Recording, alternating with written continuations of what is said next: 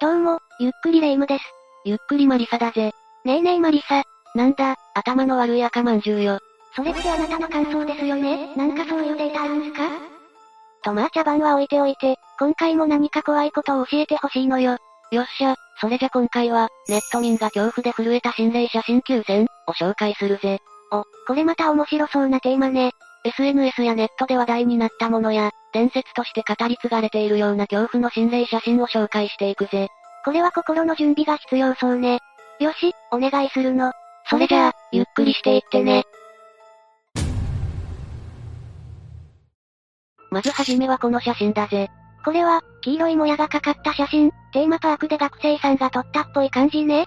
これは俗に、アステカの祭壇と呼ばれる類の心霊写真だぜ。見てはいけない、呪われた心霊写真と呼ばれ、恐れられたものなんだ。あの人気テレビ番組、奇跡体験アンビリバボーが心霊ネタを扱わなくなってしまった原因となった写真、とまで言われている。そんなに恐ろしい写真だったの？この写真の詳細をもっと教えて。そもそもアステカの祭壇、とは、13世紀から15世紀に南米で繁栄したアステカ文明の文化で、生贄を捧げるための祭壇のことなんだ。その祭壇のようなものが、何らかの理由で写真に写り込んでしまう心霊写真が、アステカの祭壇、と呼ばれているぜ。基本的には赤や黄色の影が映り込んでいて、大圧壺のような形をしているものが映っている。しかも時も場所も関係なく、日本をはじめ世界の色々な場所でこういった写真が撮れているそうだよ。ものすごく怖いじゃない。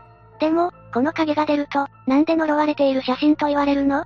実際に生贄を捧げる際に使われていた、細具が写っていることから、生贄となった人の霊や念が、写真に現れているからだそうだよ。アンビリバボーでこの写真を紹介したところ、全国から山の数ほどの苦情が入ったと言われている。中には、こんな恐ろしいものをテレビに映すな、と激怒した霊能力者もいたんだとか。そんなにヤバい写真だったのね。前述のクレームや、写真を扱ってから番組関係者に不幸が連続したことから、アンビリはこれ以降、心霊ネタを扱わなくなったと言われているんだ。そんなことがあったのね。けど、それほど恐ろしい写真には見えないけど、その気持ちもわかるぜ。この写真が恐れられる一方、アステカの祭壇と呼ばれる写真のほとんどは、カメラの使用や露光で写ってしまった光なだけ、という否定派の意見もあるな。どちらを信じるかはあなた次第、というやつね。そうだな。けど今でも、アステカの祭壇と呼ばれる写真は危ない、という声が多いのも事実だな。次の写真に行くぜ。あら、これはタレントの神田うのさんじゃない。娘さんとのお写真ね、と。とても雰囲気のいい写真だけど、恐ろしい箇所が一つだけあるんだ。どこかしら？って、宇野さんの左手が完全に消失しちゃってるわね。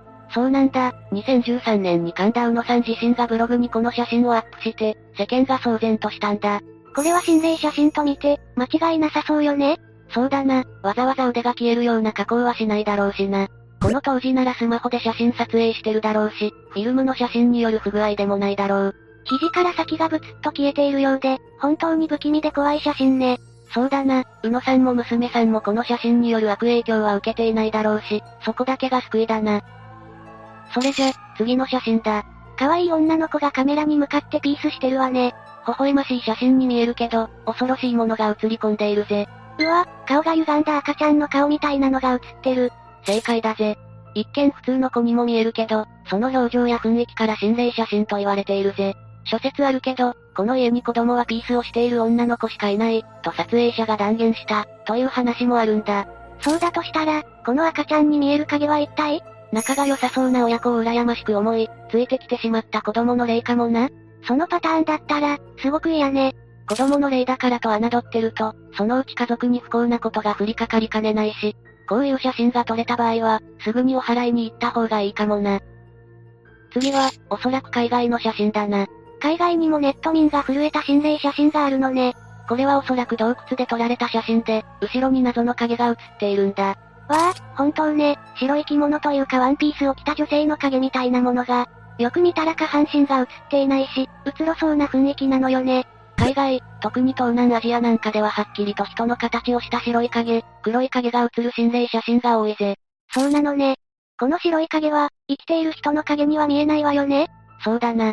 詳しい情報はなくて詳細は不明だけど、この洞窟で不幸に見舞われた女性の霊かもな。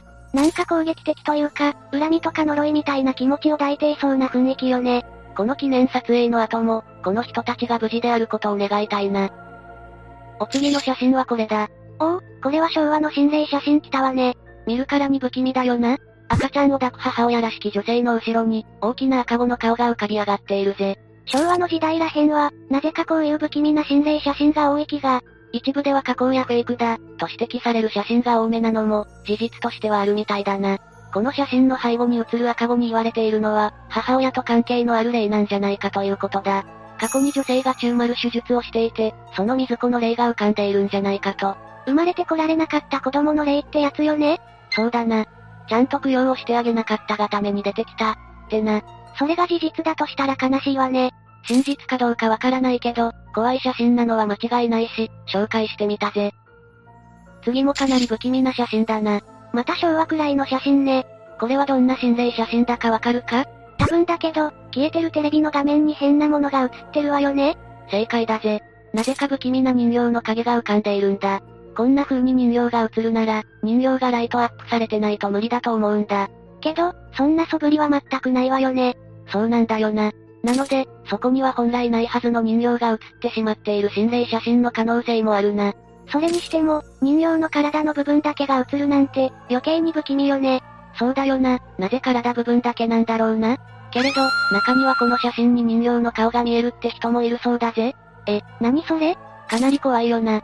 もしこの写真に人形の顔が見えるという人がいたら、ぜひ教えてほしいぜ。次は、テレビでも紹介された心霊写真だ。なるほど、これはどういう写真なの？パッと見は平和そうな写真よ。